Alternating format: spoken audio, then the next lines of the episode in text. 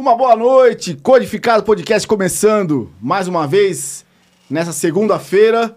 Agora sim, hein, Bernardino? Não deu pra gente falar com o Bernardino na segunda passada, mas agora estamos aqui, Codificado Podcast. Eu sou o Kiko. Começamos, estamos bem. Agora vamos entrar no super chat logo logo no YouTube. O YouTube já mandou a mensagem pra gente. Hoje fazemos parte, hoje nós somos youtuber, hein? Olha que coisa boa. É, lembrando a todos, o nosso Instagram é arroba Codificado Podcast.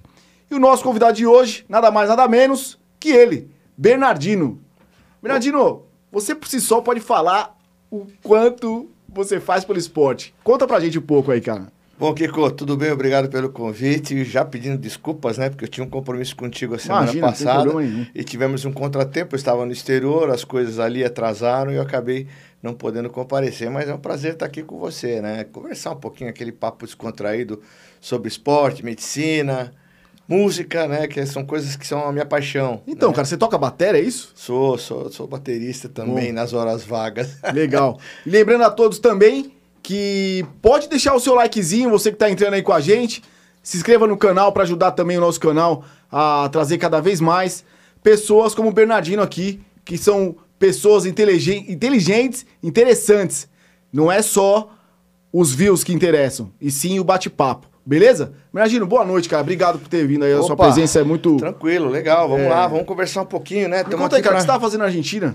Olha, é, eu sou uh, médico do, do esporte, né? É, a gente pode até depois falar um pouquinho sobre a minha história. Eu estava num evento internacional, Jogos uh, Sul-Americanos da Juventude, e eu sou membro de uma comissão médica que cuida da, da parte do, do, do boxe, né? E eu fui convocado para ser o, o responsável médico por essa competição, né? Eu, às vezes, vou para outros lugares do mundo, sou membro da comissão internacional, da comissão da, da IBA, né? Da internacional, mem- sou presidente da comissão pan-americana eh, de médicos eh, do boxe e também da, da, da sul-americana, né? Então, eh, a gente tem periodicamente essas competições e a gente atende essas competições para poder, enfim, montar toda a estrutura num esporte que é um esporte de contato, um esporte que precisa realmente ter todo o cuidado sob o ponto de vista médico, né? Pô, e por que o boxe, hein, cara? Você escolheu justo Olha só, que dá interessante. trabalho. Na verdade, assim, eu sempre gostei de luta, desde garoto. Eu eh, eh, vim de um bairro periférico, né, aqui da região da Lapa, na época era bem periférico mesmo. E ali onde eu morava, ali a garotada era, era aquela ali da selva, né? Aquele, mais, era ali do mais forte dentre os meninos, para que a gente pudesse se sobressair, né? Às vezes para ganhar um jogo de futebol, para ganhar um jogo de bolinha, e a gente foi se apaixonando, comecei a fazer judô e mais recentemente boxe também, porque é uma questão de, de gostar do esporte, de, esportes de contato, né? E, associadamente, eu, durante a faculdade de medicina, eu, eu fui presidente da atlética da, da faculdade, eu sou formado na Faculdade de Medicina de Santo Amaro, e naquela época nós estávamos começando a, a, a- participar da- das competições entre faculdades de medicina, e obviamente eu já, já gostava do esporte desde garoto, jogava futebol, fazia luta, conforme eu te falei. Coincidentemente, eu tive um professor muito importante no ginásio, no colégio, que foi o professor Pedrão, que depois veio a se tornar eh, técnico do João do Pulo, né? Para você ter uma ideia, né? O professor de Uhum. educação física nosso. Então, ele, ele despertou em todos nós o gosto pelo esporte, né? E aí, depois, eh, fazendo a faculdade de medicina, eu comecei a procurar uma forma de associar as duas paixões, a medicina e o esporte, né? E aí eu comecei a procurar a especialidade que mais pudesse se adaptar a mim, uma especialidade cirúrgica, e eu acabei escolhendo a, a traumatologia e a ortopedia, né? Então me formei em 83, inclusive junto com o doutor Antônio Barroso, que esteve recentemente Tive, aqui, pô, né? triatleta. Isso, hoje é um triatleta, né? Você veja que ali a, a nossa turma, a nossa faculdade já tem pessoas que tinham que têm a, vocação para o esporte, né? É, eu defendi a faculdade, eh, eu defendi fazendo judô, fazendo futebol, eu jogava handball, basquete, então eu gostava mesmo de fazer. Depois, no sexto ano, eu já escolhendo a especialidade, acabei escolhendo a traumatologia, que tinha um, viés muito mais ligado ao trauma do esporte. Posteriormente, eu fiz a residência em ortopedia, depois fiz a pós-graduação em medicina do esporte na, na, na, na antiga Escola Paulista de Medicina, hoje, hoje é a Universidade Federal. É, acabei também me especializando em controle antidopagem, né? E acabei, enfim, me enfronhando no esporte. Quando eu acabei a pós-graduação, nos anos 90, eu fui convidado, é, tive dois convites. Um para trabalhar no Clube Atlético Juventus, do futebol, ali da Boca, né? E, ao mesmo tempo, fui convidado para montar, estruturar a, a, o departamento médico da Confederação Brasileira de Boxe. Numa época em que o boxe não tinha absolutamente nada, era um esporte de patinho feio, né? Nós tínhamos já alguns campeões, o Servílio, né? Eh, de Oliveira, que tinha sido medalha de, de, de bronze na Olimpíada, enfim, nós tínhamos tido alguns atletas, por exemplo, Eder Joffre, o nosso maior eh, boxeador né, de todos os tempos. Então, nós tivemos atletas importantes, mas a modalidade em si era uma modalidade vista como uma modalidade dita marginal, né? E o, o, o presidente da época me chamou, olha, nós não temos dinheiro, precisamos estruturar. E eu aceitei o desafio por gostar de luta e por realmente já procurar um projeto para poder trabalhar em cima disso. E eu, uh, uh, uh, isso foi por volta de 1992, 91, 92. Bom, uh, o boxe foi crescendo, foi subindo, foi uh, sendo uh, mais respeitado. Em 96 eu já recebi um convite para participar da Olimpíada de Atlanta, então nós fizemos já algum trabalho já voltado para aquela Olimpíada. Uh, posteriormente fui para os Jogos Pan-Americanos de Winnipeg, no Canadá, em 99, já como membro do, do, do, do da Comissão Médica do, Comitê Olímpico do Brasil, 2000, Sydney. Aí foram Pan-Americano de Santo Domingo, Olimpíada de Atenas, Olimpíada de, de Pequim, e a coisa Ou seja, você não para, né, cara? É, Como é que é sua vida? E aí, o que, inclusive, você vê, as coisas foram. Nada, nada acontece por acaso, as coisas foram casando, porque é, dentro daquela, daquele, daquela comissão médica é, é, eu já estava me especializando em esportes de combate, em esportes de luta. Eu já gostava disso. Eu até esqueci de falar que depois da ortopedia fui fazer cirurgia da mão, que é uma subespecialidade da traumatologia. Né? No meu quarto ano de residência, eu acabei fazendo a cirurgia da mão, que é um esporte que tem tudo a ver com boxe, com trauma. Né? É, e aí, dentro da, da, do Comitê Olímpico, nós tínhamos várias modalidades de luta. Tínhamos o judô, tínhamos a luta olímpica, tínhamos o taekwondo, tínhamos o, o boxe, tínhamos a esgrima. Então, eu acabei sendo designado para cuidar de todo esse grupo de esportes. E aí hum, as coisas foram acontecendo. Eu criei, por exemplo, a mala médica especificamente para essas modalidades, que hoje é adotada aí por todo mundo, né? Mas eles não sabem que embrionariamente fomos nós que criamos essa, essa, esse conceito, né? De, de, de, de você levar uma mala específica para lutas, né? O que seria a mala médica? Então, aí você tem, você tem que ter é, alguns itens importantes, como as talas para imobilização, as medicações, uh, os aparelhos básicos que um médico tem que ter dentro da sua... Da, da, da sua, desse, desse equipamento, mesmo sendo traumatologista, como eu às vezes ia para missões com o boxe, eu fui viajei para vários lugares do mundo, para o interior das Filipinas, para Cuba, fui para vários lugares com a seleção de boxe. Então eu acabava uh, tendo que fazer uh, uma mala bem geral, né, para poder atender a necessidade desse atleta e acabava estudando um pouquinho das outras especialidades, porque quando você sai da faculdade, você acaba fazendo a sua especialidade. Então eu acabei sentindo a necessidade, por exemplo, de quando eu voltava da viagem, falar, pô, eu preciso fazer um pouquinho mais de, de, de otorrino para aprender as lesões, as otites, as conjuntivites, aquelas coisas bem gerais e básicas que a gente tem numa, numa delegação esportiva, eu acabei procurando os colegas e acabei aprendendo um pouquinho daquelas coisinhas para que a gente pudesse dar um melhor atendimento. Porque você não pode levar um hospital junto com você, né? É você e você. Des, desses esportes de luta, de de luta, né? Óbvio, olímpica. Qual o pior que tem mais contato? É o boxe? Ah, olha, por incrível que pareça, o boxe, a, a, a, as lesões mais importantes acontecem mais no treino do que na própria competição. Mas assim, a gente tem muito mais lesões, por exemplo, no taekwondo pela velocidade do, do, do, chute, pelo tipo de, de movimentação, você tem é, é, é, situações muito mais graves. Que né? pontua no rosto, né? É, é, é e depois, com a mudança da regra, que a pontuação acabou aumentando por esses golpes que são dados na cabeça, você acaba, obviamente, o, os adversários acabam buscando muito mais esse contato. Então, por conseguinte, você tem uma ocorrência muito maior desse tipo de lesão. No boxe, é, se você for analisar, a esquiva do boxe é muito eficiente, né? Posteriormente, eu fui fazer boxe também, eu gosto de fazer, gosto de treinar pelo sentido aeróbico, e a esquiva que você aprende automaticamente é uma coisa assim incrível. Realmente é muito difícil para você acertar o soco em alguém e ser acertado é muito menos frequente do que a gente pensa né? Porque a gente fala, pô, o boxe fica so, socando a cara. Não é tão simples assim. É muito, e, e, e, e, o que é mais interessante, né? Com esses anos todos de experiência, você machuca muito mais a mão do que o rosto.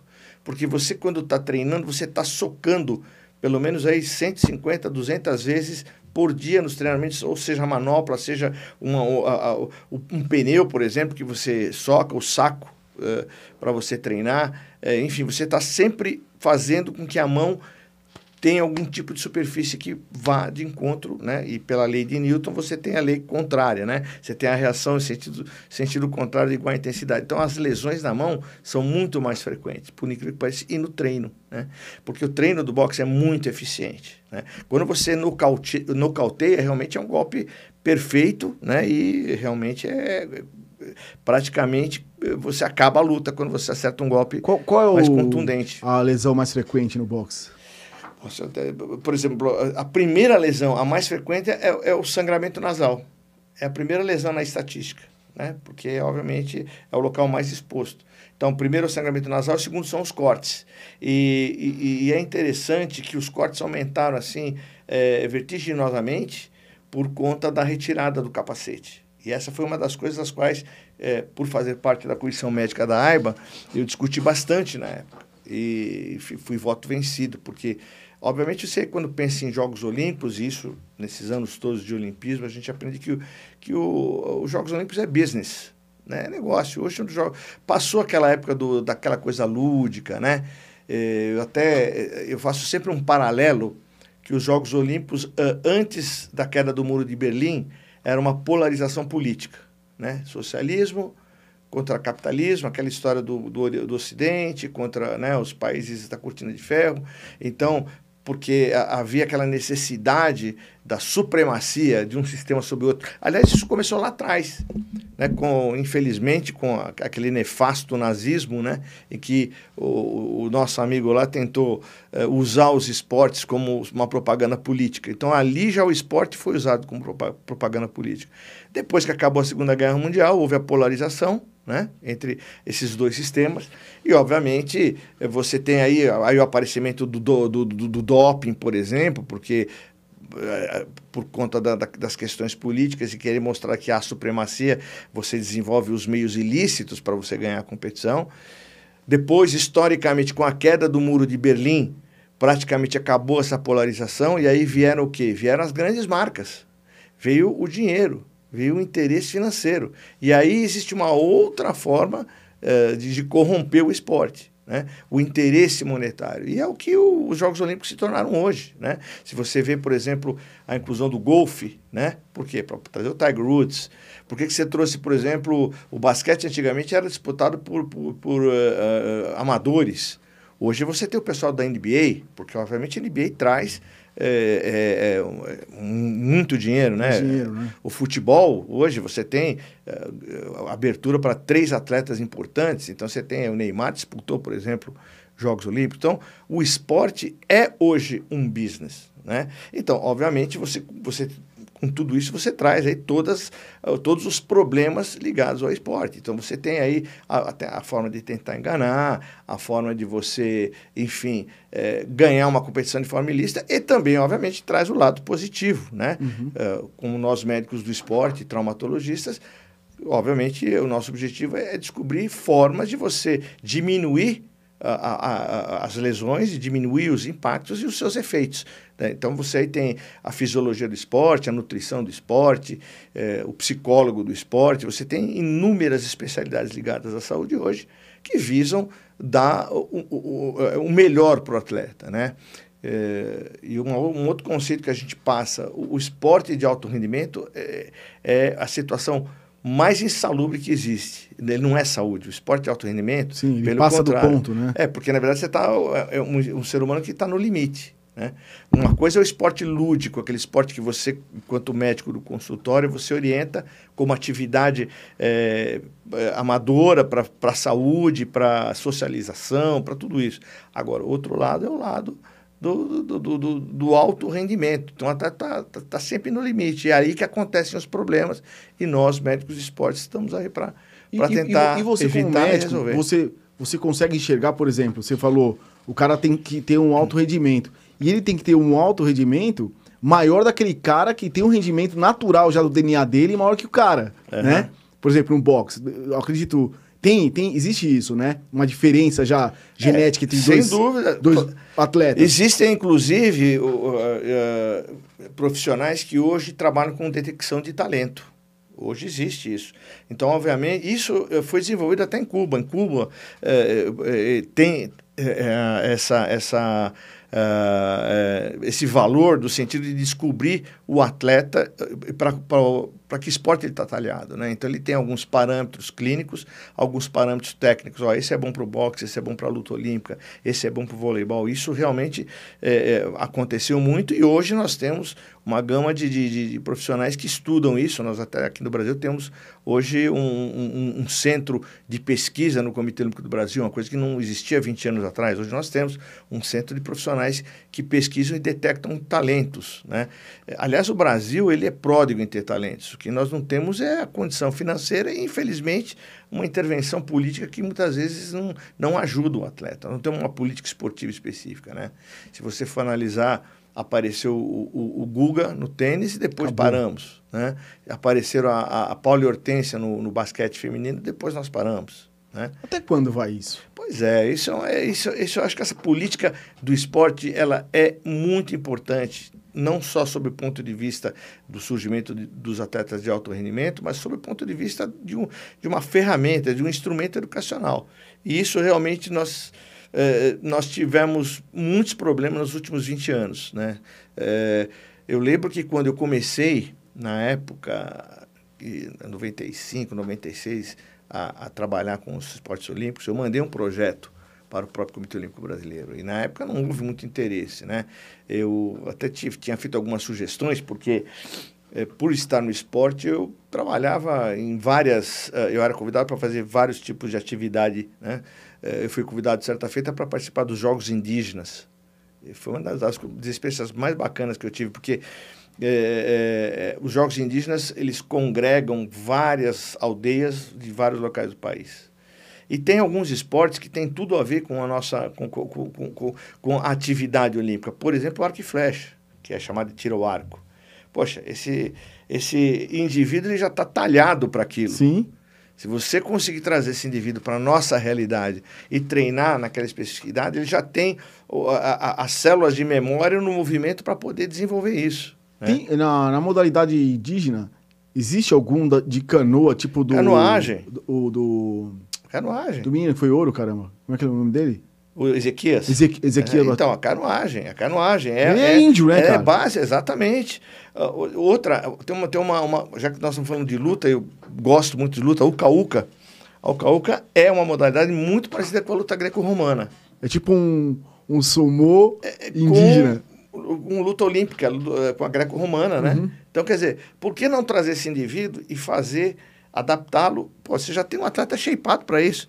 E eu, eu costumo dizer que o, o Brasil é, é, um país que pode, poderia estar tá, assim, ser uma potência esportiva, porque nós temos uma população que tem negro, índio, branco, japonês, é, caucasiano, nós temos uma população diversificada misturada entre si, quer dizer, então você tem os genes, conforme você falou, você tem água, terra, você tem espaço para isso, né? você tem gente, tem matéria-prima, mas infelizmente a gente não canaliza. Pô, né? você pega o Isaquias, é absurdo, né? Não, o Isaquias é um animal, né? Não, cara, você, não, é, não é? Você fala, pô, não, cara, animal no bom sentido, Sim, né? Sim, não, é eu sei. um atleta, assim, excepcional, né? É e ele tem parâmetros genéticos já que levam a isso. Então, óbvio, você pegando como, como, como, você falou no, no, início, um atleta já com aquela, com aquela eh, especificidade genética e já treinando para aquilo, quer dizer, você já tem a detecção do talento direcionando para aquilo, pô, você estoura, você vai ter assim, um atleta assim para muitos anos, né?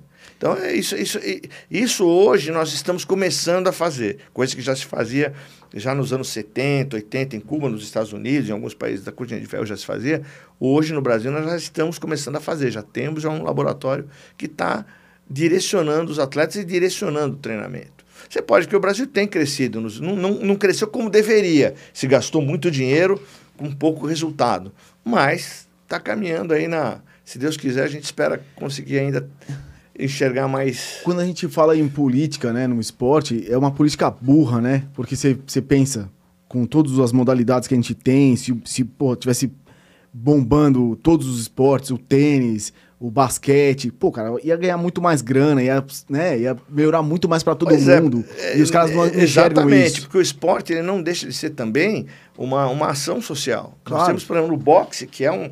Até falei no começo que era um esporte, era o patinho feio, ninguém queria trabalhar com boxe. Eu fui o primeiro no Brasil a trabalhar e hoje eu sou conhecido como um médico do boxe. Hoje tem um monte de pai da criança. Mas, na verdade, o boxe começou lá atrás, quando nós começamos a, Nós não tínhamos um nutricionista, então uh, nós não tínhamos como comprar suplemento. Eu dava uh, queijo branco com goiabada, uh, Romeu e Julieta, para poder, em algumas situações, dar aquela suplementação, né? entre aspas. Estou falando isso de quase 30 anos atrás. Então, você vê, a gente, a gente fazia, improvisava, não tinha dinheiro, e hoje nós temos uma condição melhor. Hoje, o atleta do boxe, hoje é um esporte que é um dos mais hoje premiados. Nós temos praticamente em toda a competição, o boxe ele ele está no pódio, né? Então hoje nós temos aí uma equipe multidisciplinar muito muito grande, temos uma médica inclusive que, que foi treinada por mim que hoje está cuidando do boxe. Nós temos aí profissionais que cuidam do boxe e hoje nós temos as forças armadas que ajudam muito, né? Nós temos na, na nossa seleção de boxe eh, atletas da marinha e do exército. Você pode ver que quando eles ganham a medalha, eles batem a continência, porque os, as Forças Armadas têm ajudado muito. Não só com o soldo militar, o, o COB tem ajudado com a Bolsa Pod. Nós temos atletas hoje que ganham coisa de 30 mil reais por mês, com todos os prêmios e todas as medalhas. O que, para eles, é muito bom, porque são pessoas que vieram de uma camada social hum, Sim, menor, claro. né? Sim. E, obviamente, é, é uma forma de inclusão para essas pessoas. Se a gente conseguisse multiplicar isso eh, nas várias modalidades, hoje nós teríamos um instrumento assim fantástico para poder trazer essas pessoas para uma condição melhor. Hoje nós temos, por exemplo, essa menina do breakdancing, né? Essa menina aí. Eu não tenho acompanhado, cara, o breaking dance, é, é, que é a próxima modalidade. É, né? é uma pra, modalidade olímpica hoje. Eu estou começando, inclusive, a, a, trabalhar com ele. Eu tenho dado alguns, algumas opiniões em relação com o presidente, que é meu amigo pessoal. A menina está super feliz, ela está ganhando o dinheirinho dela com a arte dela, com a coisa que é inata nela. Então, quer dizer, por que não canalizar? esse talento, e o brasileiro tem isso de, de, sobra, né? É isso que eu fico assim pensando, poxa, nós temos tanta coisa boa, por que não canalizar isso para o sentido bom? Né? Sim. Mas infelizmente aí entra aquele. Aquela Ela faz coisa... sua profissão, que vai ganhar o ganha-pão dela ali, né? Não precisa ter um trabalho exatamente, paralelo. Exatamente, né? exatamente. A ideia é Focar. é essa, é profissionalizar no sentido, no melhor sentido, né? Para que essas pessoas se dediquem a isso, né? E nós temos aí bastante, por exemplo, o judô ganhou medalhas aí ao longo de muitas Olimpíadas, né? É, cresceu muito, hoje é, é, um dos principais esportes do Brasil. Judô nas Olimpíadas, eu acho que antes, até um pouquinho mais do Aurélio Miguel, quem foi o próximo? Foi o... o Rogério Sampaio. Rogério Sampaio. Ganhou medalha. Um dos... Douglas Vieira ganhou medalha. Muitos... O primeiro foi o Ishii, lá atrás, né? Nos anos 70. Ganhou a primeira medalha de bronze, né? Que foi um... Ele era japonês, veio para o Brasil, se naturalizou e, e, e, representou o país. Depois de lá para cá surgiram inúmeros talentos. O Brasil sempre foi forte no judô, né? Isso. Sempre de, teve uns judô Desde, desde 96, passando por 2000, a gente vem ganhando medalhas assim e sucessivamente. O, o boxe, cara, os boxes baianos dominam, né? Prevalece. É, hoje nós temos o Brasil todo, graças a Deus. É. Quando eu comecei, os dois estados que prevaleciam eram Pará e Bahia. Pará e Bahia. Eram os, eram os dois estados que forneciam os atletas para a seleção. Hoje nós temos atletas de Roraima, Rio Grande do Sul, São Paulo, Rio de Janeiro. Né? Inclusive, o bacana é que nós temos um atleta medalhista nosso que veio lá da, da, comuni de uma comunidade pobre, né? escolheu ser boxeador. Ele, eh, ele teve, não vou logicamente citar nomes para não constrangê-lo, mas é, o, o, pai teve problemas com a polícia, o irmão teve problemas com, com o tráfico e assim por diante, por uma família desestruturada, mas ele escolheu ser boxeador. Tinha, uma, tinha um trabalho social de boxe de um ex-atleta na comunidade em que ele vivia. Ele procurou essa, essa, essa academia, ele começou a treinar, gostou, se encantou e hoje ele está na Marinha, é campeão uh, mundial, vice-campeão olímpico, uh, ganha lá o seu dinheirinho. E ele fala: Eu escolhi essa vida, né? Escolhi ser atleta. E, obviamente. Foi muito legal, né, cara? Foi você... muito legal. Olha, você tem história Trabalhar assim... com o que gosta, né? Você chegou a trabalhar com o Popó ou não? Como? Com o Popó, você chegou a trabalhar? Eu trabalhei em 95 em Mar del Plata. O Popó é meu amigo pessoal, tá forte ainda, tá bem. E, em Mar del Plata ele ganhou eh, medalha de prata nos Jogos Pan-Americanos de Mar del Plata. Depois ele, ele não foi para Atlanta, porque ele já se profissionalizou em seguida, mas tivemos várias situações aqui trabalhando junto. É, é uma pessoa assim muito, muito centrada. É, ele contribui muito com a gente. Teve uma ascensão boa com ele, né, no boxe, assim. Sim, né? sim, ele também, ele veio também, ele morava na Bahia, num bairro pobre, ele conseguiu, através do boxe, ele conseguiu sair daquela situação, hoje ele está numa situação melhor, e, e, é um exemplo para muita gente, né? Foi um exemplo para muitos garotos da Bahia, muito, muitos meninos. O Robson, por exemplo, que foi medalha de ouro no Rio de Janeiro, foi, foi é discípulo dele, né? Hoje está no profissional, está ganhando o seu dinheiro lá nos Estados Unidos como profissional, né? Então nós temos aí inúmeras, inúmeras histórias. E hoje o boxe é um dos esportes que está no topo, né? Sim. E graças a Deus, e me sinto orgulhoso de ter participado desse projeto. E hoje todo mundo me associa ao boxe e às lutas, né? Então, no meio esportivo, no meio da medicina do esporte, tudo que é, sempre que é para falar alguma coisa a respeito, o pessoal Qual, me procura. O que é mais básico assim em relação ao doping? É, existe muito doping ainda que você sabe que o cara não queria tomar uma droga, mas ele estava tomando um medicamento ou geralmente é direcionado? Olha, é, o, o controle antidoping hoje ele tem assim uma, é, uma penetração muito maior no meio esportivo, porque uh, os, uh, os programas educacionais foram multiplicados nos últimos 10 anos. Nós tivemos, sim, uh, muitos atletas que acabavam tomando medicamentos inadvertidamente, né? Não vou falar nome de produto, porque senão a gente pode até depois ter problemas, porque, porque a gente sempre é interpretado que pode estar falando mal de um produto. Uhum. Mas existem produtos que são vendidos no mercado para pessoas normais para dor de cabeça, por exemplo, que não podem ser utilizados por atletas. Porque dentro daquela, daquela composição existe, por exemplo, um estimulante do sistema nervoso central, que é proibido pelos, pelos uh, regulamentos do controle antidopagem. Então, nós temos que edu educar muito o atleta. Hoje, isso é uma das coisas boas que eu consegui fazer no âmbito das lutas em geral. É, o meu, meu telefone, por exemplo, fica aberto 24 horas e muitos dos atletas estão fora do país e me ligam às vezes de madrugada: olha, eu tive uma dor de garganta, fui num médico daquele e me deu esse remédio, eu posso tomar? Então, isso eu consegui fazer com que o atleta tivesse essa cultura de perguntar, coisa que não acontecia há, há cerca de 10 anos atrás. Então, nós estamos pouco a pouco conseguindo trazer. Infelizmente, né, é aquela, aquela luta de bandido de mocinho. Eh, sempre tem o pessoal do mal que, que faz com que um atleta tome, por exemplo, um diurético, que é proibido. O diurético é um medicamento, uhum. mas para o atleta é proibido, porque ele pode perder fazer, peso mais rápido. Perder né? peso mais rápido, ou eliminar uma, uma, uma segunda substância mais rapidamente. Então você tem aí entendi, entendi. O, o, sentido uh, antiético da utilização do, do, do, diurético para o atleta. Então, o que acontece? Às vezes um treinador vai lá e dá um diurético. Ou um, um treinador que tem o seu atleta na seleção, ele manda o WhatsApp, ó, oh, você está meio pesado, toma esse remédio que é para você baixar de peso e não ter problema da seleção. Aí vem o pessoal da ABCD, faz um controle e pega o diurético. Isso aconteceu já várias vezes. Então, uma coisa que a gente tem batido e os atletas têm respeitado. É, não tome nada sem perguntar. Eu até exagero, até para tomar água você me pergunta, por favor, né? E, porque isso o atleta tem, é, tem feito assim bastante frequência. Existe uma intervenção de vocês é, com o atleta, vocês médicos, tipo com o técnico ou com a diretoria? Existe uma intervenção assim, não, tem que fazer ou não? Já existiu bastante. Hoje, hoje eu posso dizer que uh, houve uma profissionalização dos treinadores e dos dirigentes. Está todo né? mundo alinhadinho tá ali. todo mundo se alinhando, todo mundo sabe. Uh, as penalidades são muito pesadas. E o dirigente que tem um atleta de ponta na sua confederação, ele não vai fazer essa bobagem. Ele não vai queimar o atleta que pode, porque a, a, confederação ela também ganha o seu proporcional referente ao resultado. Nós temos acho que pouca gente sabe, a, a, a chamada Lei Agnello Piva. né? que é uma lei que dá 3% de todos os jogos de loteria do país. Isso é uma prática que acontece no mundo todo. Né? Tem um percentual que, é, que, que é retirado do, dos jogos de loteria e é repassado para os comitês, comitês olímpicos.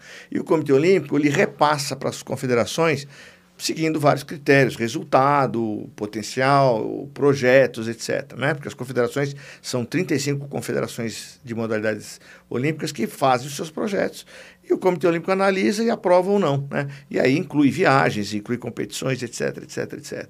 E o atleta, obviamente, o atleta de ponta que, me, que ganha medalha, seja ela bronze, prata ou ouro, ela, ele vai ganhar muito mais a confederação vai ganhar muito mais. E com isso a confederação pode fazer mais projetos, pode contratar pessoas para trabalhar na sua confederação. Então ela tem todo o interesse em fazer com que a coisa ande da melhor maneira possível. Porque se ela perder um atleta importante, ela também vai ser penalizada. Então hoje está todo mundo alinhadinho, todo mundo preocupado e toma todos os cuidados. Né? Os próprios dirigentes eh, ligam para mim e para outros colegas da medicina do esporte, perguntam: Ó, oh, eu tô com um atleta lá na Itália e ele me ligou se pode tomar tal coisa, pode tomar corticoide, não pode. Como é que, como é pode, não pode? O que, que a gente precisa fazer? Às vezes precisa emitir um, um ATUI, né, que é um documento solicitando a isenção uh, para usar aquele medicamento. Então, a gente ajuda na, na realização desse documento. Então, você tem inúmeros aspectos, inúmeros detalhes que compõem essa parte do, da medicina esportiva que eh, graças a Deus hoje a gente tem está tá muito melhor uh, respaldado e obviamente você tem aí uma comunidade olímpica que toma todos os cuidados. Infelizmente acontece, né? Infelizmente ainda acontecem algumas alguns erros, né? Mas faz parte. Onde tem ser humano sempre acontece claro, alguma não, coisa inadequada, claro. né?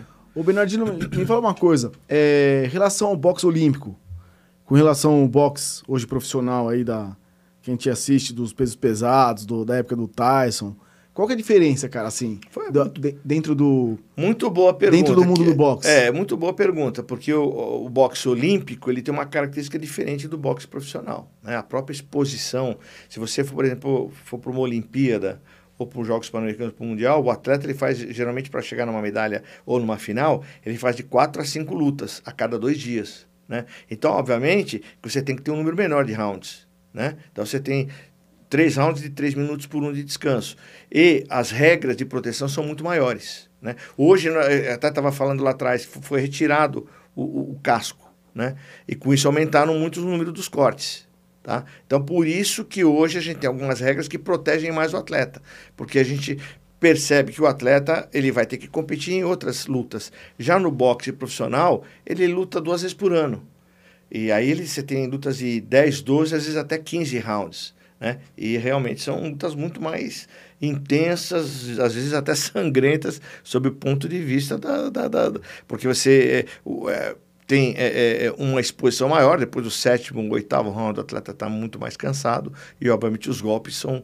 É, ele recebe muito mais golpes do que deveria. Então, você tem um outro tipo de abordagem. Né? Você tem menos regras de proteção. No boxe, você tem, por exemplo, a contagem de proteção. Se você observar, às vezes ele toma um golpe um pouco mais potente, né? aquela Aí o árbitro para e conta até oito, esperando a recuperação do atleta. Já no boxe profissional isso não acontece. Né? É, realmente é, a, a, agressividade é muito maior. Existe um assédio do boxe profissional para é, referente ao atleta olímpico? O tempo todo. É? Esse é o tempo. Esse foi um problema que nós tivemos a, a no começo, assim, que eu comecei a participar do, do, da, da família olímpica, porque o Popó mesmo, o Popó quando ele ganhou a medalha de prata em Mar del Plata, nós queríamos que ele disputasse Atlanta porque a gente sabia que ele seria medalhista em Atlanta. Num esporte, na, numa época, em que quem comandava eram os cubanos e os russos, os búlgaros, né? os países da, que compunham a antiga União Soviética, eram muito fortes. E nós tínhamos um atleta que tinha toda a condição de ganhar uma medalha de ouro em 96.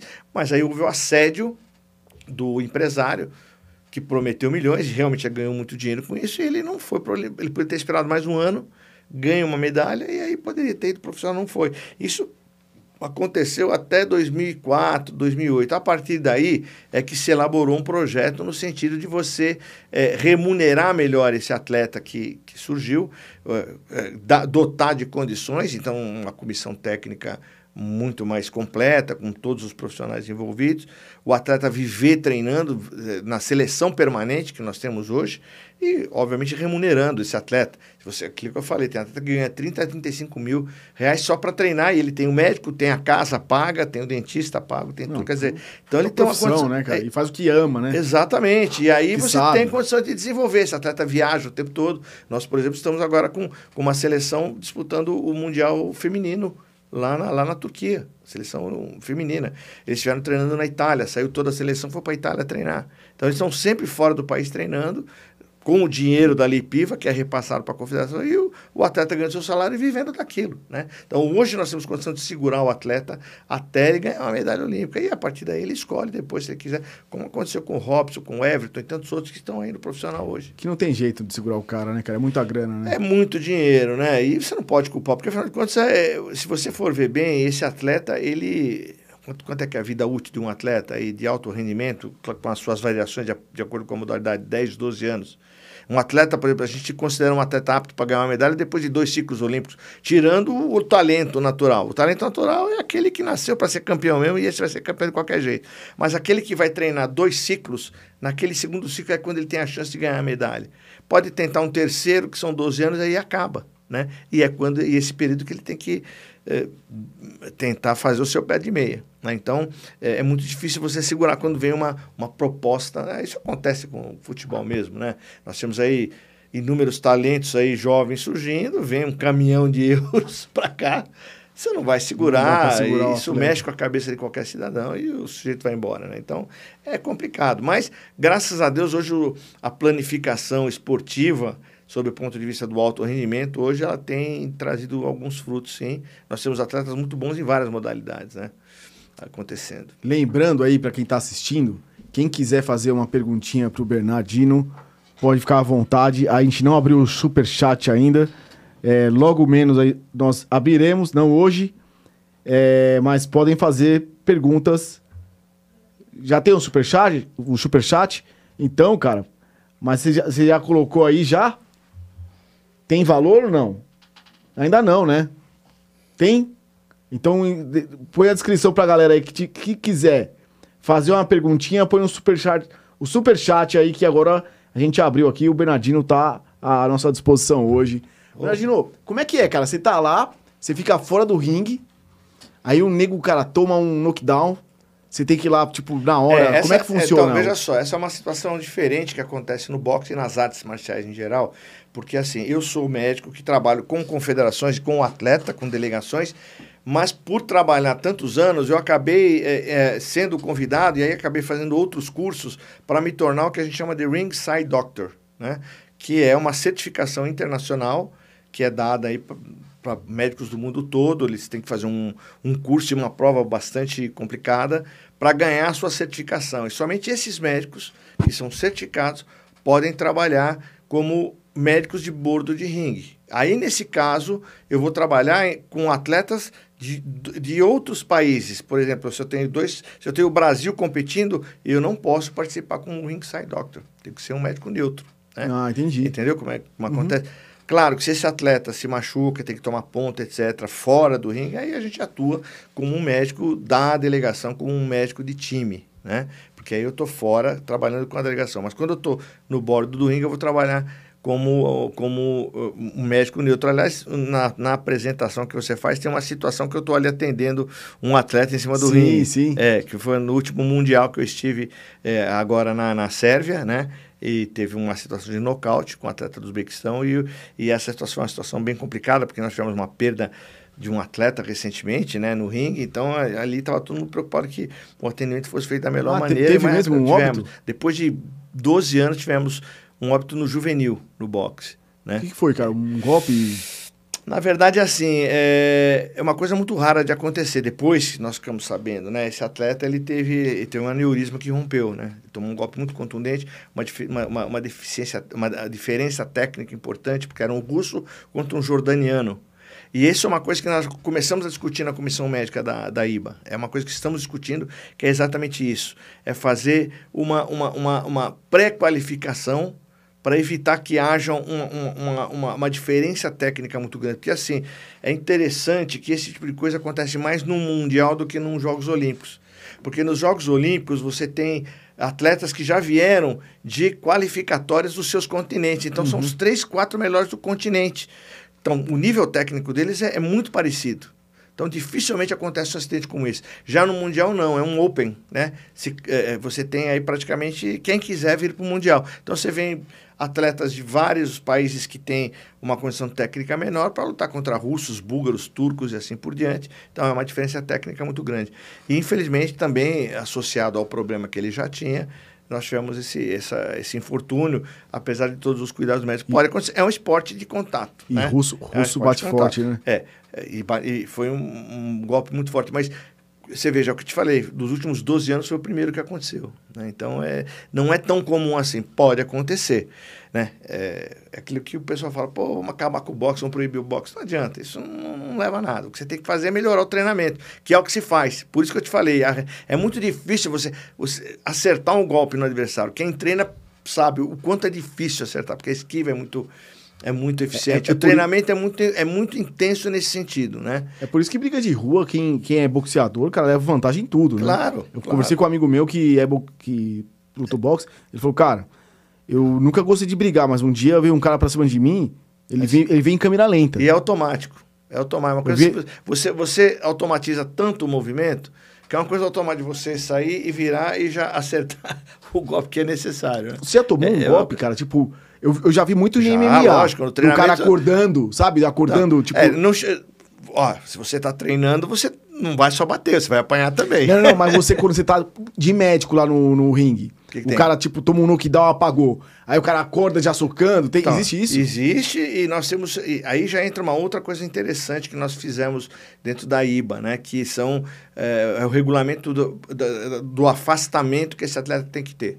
Então nós temos lá alguns critérios. Então, por exemplo, o atleta que é nocauteado, mas ele não, ele não perde a consciência, você dá, já dá 30 dias para ele sem treinar e sem lutar depois você faz a tom, neuro, etc. Se o atleta é nocauteado e fica abaixo de um minuto desacordado, você dá 90 dias. Você deixa, se for acima de um minuto, 120 dias. Se você tem, por exemplo, dois ou três acontecimentos de, de nocaute num período de um ano, tem casos que você até afasta ele definitivamente. Então você tem lá um, um critérios técnicos e clínicos para você é, não deixar esse atleta voltar a boxear, porque até porque você tem também que levar em consideração a, a, a, condição técnica desse atleta. Tem muita gente que não tem condição técnica para estar no boxe. E isso é uma coisa que a Confederação Brasileira de Boxe cuidou muito nesses últimos anos. Isso é uma coisa que a gente tem, já aconteceu comigo, da gente afastar atletas que tinham problema de visão, por exemplo, atletas que não tinham condição técnica de, de estar no boxe, foram nocauteados sucessivamente. Existem aí trabalhos mostrando que se você tiver um, um, um segundo, uma segunda concussão é, em, em, em, curto espaço de tempo, você tem 50% de chance de você ter um óbito. Então, você tem aí critérios médicos que você tem que considerar. Né? É, é, são situações que você tem que considerar. Tem até uma, uma, uma, escala que a gente utiliza muito, que é a escala de Glasgow. É uma, é uma escala que dá uma pontuação é, é de, de, de, coma ou não coma, que vai de 3 a 15. Então, essa escala você já tem na cabeça para você fazer a contagem no momento que acontece um nocaute um pouco mais contundente, para você poder, por exemplo, uh, levar esse atleta, por exemplo, que faleceu da Jordânia, ele chegou com um score mínimo de 3 a ficar no ringue né, quando ele foi levado para o hospital e infelizmente teve esse problema. Né? Então, nós temos é, critérios muito, muito específicos em que o médico tem que estar tá treinado, o médico que é voltado para o boxe, e a partir daí você, obviamente, faz, faz alguns, é, alguns estudos para você diminuir, por exemplo, esse tipo de situação, como aconteceu. Uh, o transgênero é um assunto que nós estamos discutindo muito também. É, antes de entrar nesse assunto do transgênero, eu queria perguntar, é, fala-se muito do... do do, do, do, trauma que fica no boxeador, né? Do, é, pós, pós sim, sim, atleta. É, sim, sim. No Olímpico claro, também tem isso? Claro, claro, claro. É por isso que a gente, que o Olímpico, por exemplo, ele tem três rounds de três minutos, né? E, e ele não tem um, um, uma exposição tão intensa quanto tem no boxe profissional. É que normalmente eles vão para o boxe profissional. Mas sem dúvida nenhuma, você tem, você tem encefalite por trauma os traumas sucessivos. Você tem, infelizmente, atletas que tiveram, eh, ficaram com essa sequela. O próprio Muhammad Ali, que foi um, Pô, um vários, dos maiores. Né? O nosso Aider Joffre, nosso Aider Joffre, ele Acho que você não Tá com O problemas? Maguila também ficou Porque, meio. de contas, oi? Maguila também ficou meio Maguila, né? sim, Maguila, claro. O Maguila, ele, ele não era tecnicamente um primor, né? Eu estou falando de dois atletas top, o Ramidali e Eder Joff, que foram de primeira linha, foram excepcionais, gênios, né? Mas que tiveram também, obviamente, que você tá, quando você está treinando boxe, você dá e apanha. Não tem jeito, por mais que você seja melhor, mas você tem, em algum momento, você toma golpes, né? Eu tava falando aqui, veio semana passada ou retrasada, não lembro muito bem, o Luiz Canibanha, médio- meio pesado do MMA, do UFC. Disputou o UFC. Cara, ele, ele falou que teve uma luta que ele tomava golpe no rosto ele sentiu o osso quebrando. Um pedaço de osso tava quase furando o, o globo ocular dele, cara. Assim, é, é muito, né? É muito... É, o pessoal da, da, que, que é da Associação Atlética Brasileira, que, que hoje cuida do MMA aqui no Brasil, entrou em contato comigo recentemente para tentar estabelecer alguns parâmetros. Obviamente que é uma outra modalidade, né? Você tem uma, um, é, chama Mixed Martial Arts, né? Que são artes marciais de várias modalidades, né? Então, tanto alguns golpes são proibi- proibidos. Antigamente você tinha o, o tiro de meta, né? Nossa. Que era o sujeito que ficava ali de quatro, tava aturdido, você ia lá e chutava a cabeça. Esse golpe é proibido, né? Porque nós tivemos muitos problemas. É, o próprio o próprio genitais, você não pode atingir os genitais, né? São poucos. É, eles conversaram comigo, eu tentei passar algumas situações. Nós temos critérios para parada nos cortes, nós temos alguns cortes que são critérios para parar uma luta, né, que é o chamado stop, stop box, né, quando o árbitro nos chama para tomar uma decisão, isso acontece. Então nós temos alguns critérios, né, nós temos um desenho ali que a gente passa para os colegas, para os médicos. Tipo, o olho. Olho fechado para nós é, é stop, né? Cara, No um- boxe profissional, algumas, em algumas organizações internacionais, isso não é critério. Eu discordo, né? Aí é uma, é uma questão de, de você também preservar a vida humana, né? É, como é que o cara continua lutando, né, cara? Você vê, o cara já, já, tá, já tá os dois milhas já baixinho, desse tamanho. É, e nós temos eh, o risco, do, por exemplo, de descolamento de retina, né? Por isso que a gente faz o, o fundo de olho, nós temos a oftalmologista, a nossa colega que cuida do boxe já é oftalmo- oftalmologista, então ela já faz o fundo de olho com uma certa, uma certa frequência, né? Porque você tem esse risco, é o esporte de contato, né? Infelizmente, o esporte, o esporte eh, de, de luta é de contato. Não tem como você Claro, evitar isso. é. Vem de- desde, é, desde do, dos jogos antigos. Inclusive, tem aí uma imagem, uma estátua que eu até mostro nas minhas aulas, em que você tem o, o, o, o, o, Quirinal, que é um, foi um lutador mencionado aí na história grega, que tem todas as lesões que tem hoje. Tem o, aquele, aquela orelha em couve-flor, cortes, o supercílio, fratura nasal, corte... São, uh, uh, usavam uma espécie, uma espécie de questos, que era um, uma luva de boxe, tinha lesões na mão, e está lá na estátua, uma estátua de, de antes, desde antes de Cristo. Então são lesões que não são novas, aconteciam mesmo. Né? E você eh, tem essa modalidade do contato, não tem como. Então o que, que você tem que fazer? Você tem que desenvolver regras que protejam o atleta o máximo possível, né? desenvolver um treinamento, e, e através do treinamento o atleta se expõe menos, e obviamente tratar as lesões que vão advir disso aí e fazer o melhor possível. Não tem como você evitar, né? Agora, Bernardino, indo pro assunto que a gente ia começar a falar, né, cara? Ah, Que que vo- qual, qual que é a discussão aí hoje em dia? Tipo, existem. Vocês acham que deveria ter um meio termo? Uma. Mulher disputa com mulher, homem com homem e trans. Como é que funciona? Vamos lá, daqui a pouco o pessoal vai começar a xingar no Superchat. Não, não. o- o- Bom, o- eu quero, eu, assim, já que nós vamos tocar no assunto, eu acho que é importante, porque aqui também é, um, é uma forma de comunicação com as pessoas, né? Eu quero primeiro deixar pontuado uma coisa muito clara para quem nos assiste e para quem eventualmente venha nos assistir. Eu sou absolutamente a favor de qualquer orientação sexual. Não tenho nada contra. Tenho amigos que são, que têm relação afetiva, tanto homem quanto mulher, que são queridos amigos, né? Nada contra isso, eu quero deixar muito claro. Porque sempre se leva para o lado de ofender, que é, de é pessoal, né? É. Pessoal, e não é nada disso. Nós tivemos aí a incumbência de fazer uh, alguns estudos né, na, na, Câmara Técnica do CRM, em outras situações. Eu sou membro da Sociedade Brasileira de Medicina do Esporte, membro da diretoria. Eh, hoje eu estou na Comissão Médica da IBA, Comissão Internacional da Pan-Americana também. Então, em, todas, em todos esses fóruns, essa discussão tem sido colocada à mesa. E essa discussão ela tem sido colocada sob o ponto de vista científico. Então, nós estamos levantando dados. Ainda não existe muitos dados disponíveis, porque existe é, é o, o, transgênero, existe, aqui até um ambulatório aqui em São Paulo, que é comandado pela, pela doutora Elaine Frade, no, no Hospital das Clínicas, que é uma pessoa que lida muito com esse problema. É, você tem ali uma equipe multidisciplinar com psicólogos e todos os profissionais envolvidos, geneticistas, ginecologistas, etc., que cuidam e que eu acho muito válido. Né? Eu acho que é importante a pessoa se encontrar. Uhum. É, agora, nós temos aí que levar isso para o esporte. O esporte é, é uma situação diferente. Né? É, muito se discute, ah, tem que incluir. Concordo plenamente. Mas você não pode incluir excluindo as demais. Sim. Essa que é a discussão. Né? Por mais que você tenha aí uma mudança anatômica, né? É, uma mudança hormonal de um perfil hormonal. Esses não são os únicos parâmetros a serem considerados. Você tem as células musculares de memória que foram expostas à, testosterona por 10, 15, 20 anos e ela não muda de uma hora para outra. Já tem estudos mostrando isso, que levam de 10 a 12 anos uma célula para poder mudar o entendimento da ação daquele hormônio. Né? Então, não é só você mudando o perfil hormonal abruptamente. Você tem uma situação que não, a, a, ciência não tem resposta, por exemplo, a própria bacia. Eu sou ortopedista, né? Você tem a bacia ginecoide, a bacia feminina e a bacia masculina. Então, só ali você já tem alguns, algumas ações de alavanca diferentes. O salto é diferente.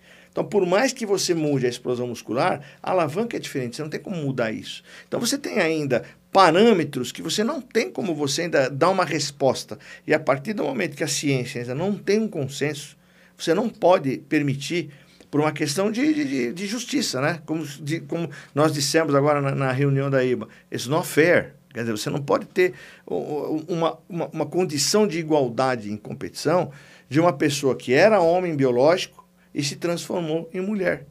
Né? Isso, é, não, você não tem como responder isso hoje. Então é isso que eu quero deixar claro, nós não temos nada contra. Eu é, sou não, a favor é. de se criar, assim, uma modalidade específica para para que eles realmente se sintam claro. É, é, é, bem-vindos sob o ponto de vista esportivo e competir.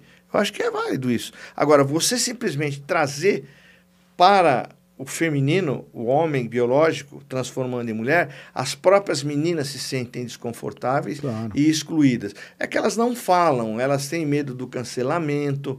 Esse é um problema muito sério. Eu tive recentemente um, uma discussão com, com, com, com, numa situação médica com uma pessoa tran, transgênero do esporte e que não me deixou nem falar. Eu, eu deixei claro que não era contra a, a, orientação sexual, mas depois de um minuto eu comecei a falar, eu fui chamado de homofóbico, xingado, gritaria. Então você não tem uma discussão, uma discussão madura nesse assunto, infelizmente, né?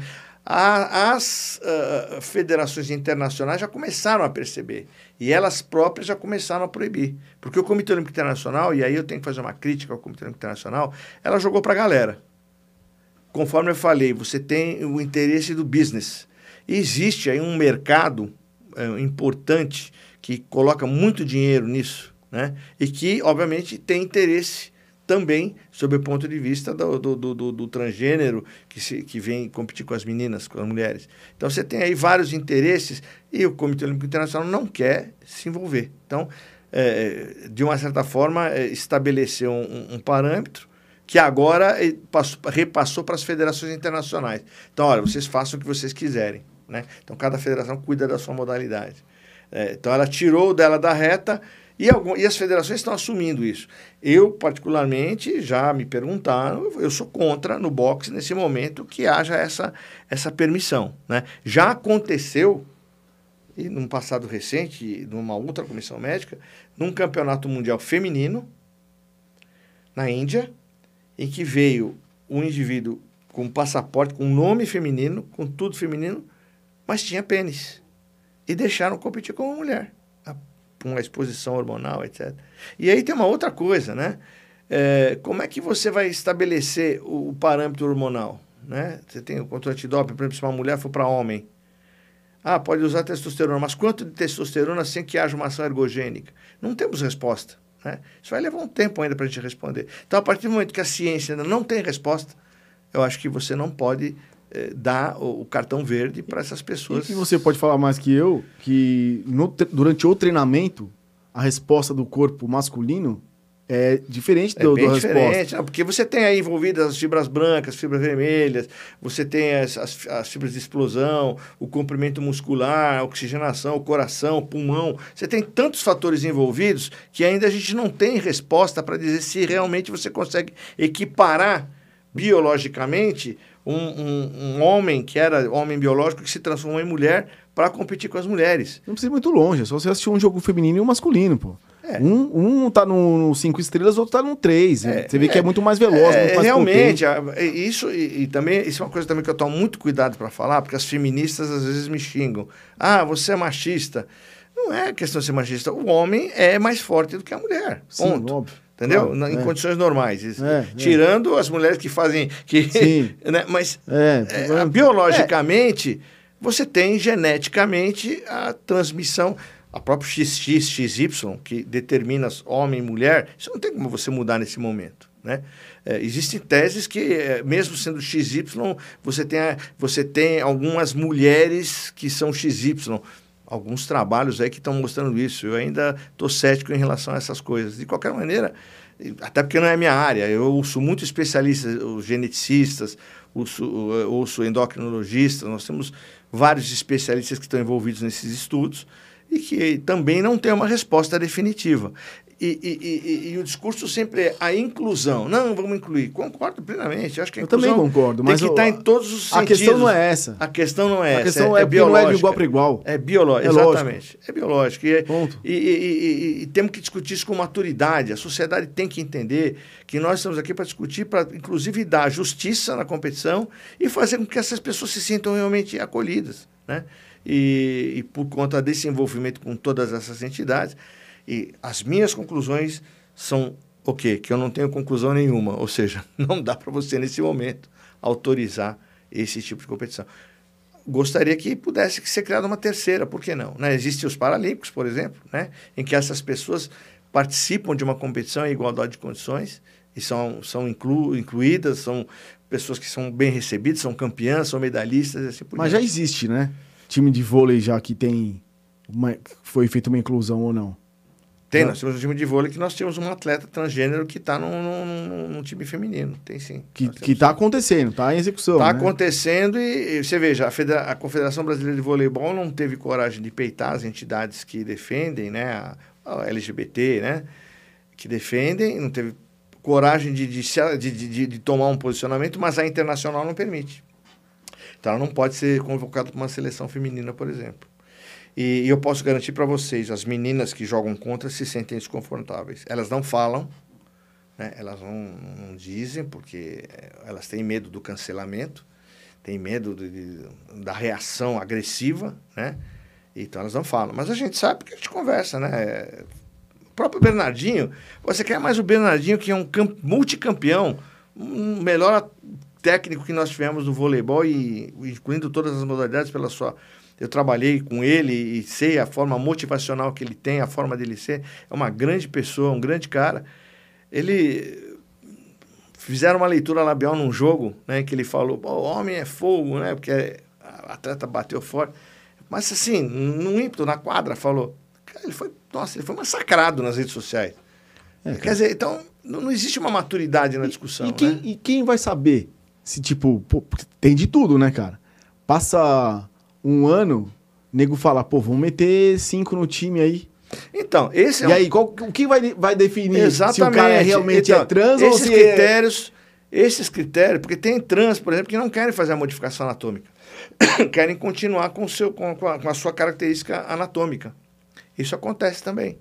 Então, é, é, é, esse seria um critério.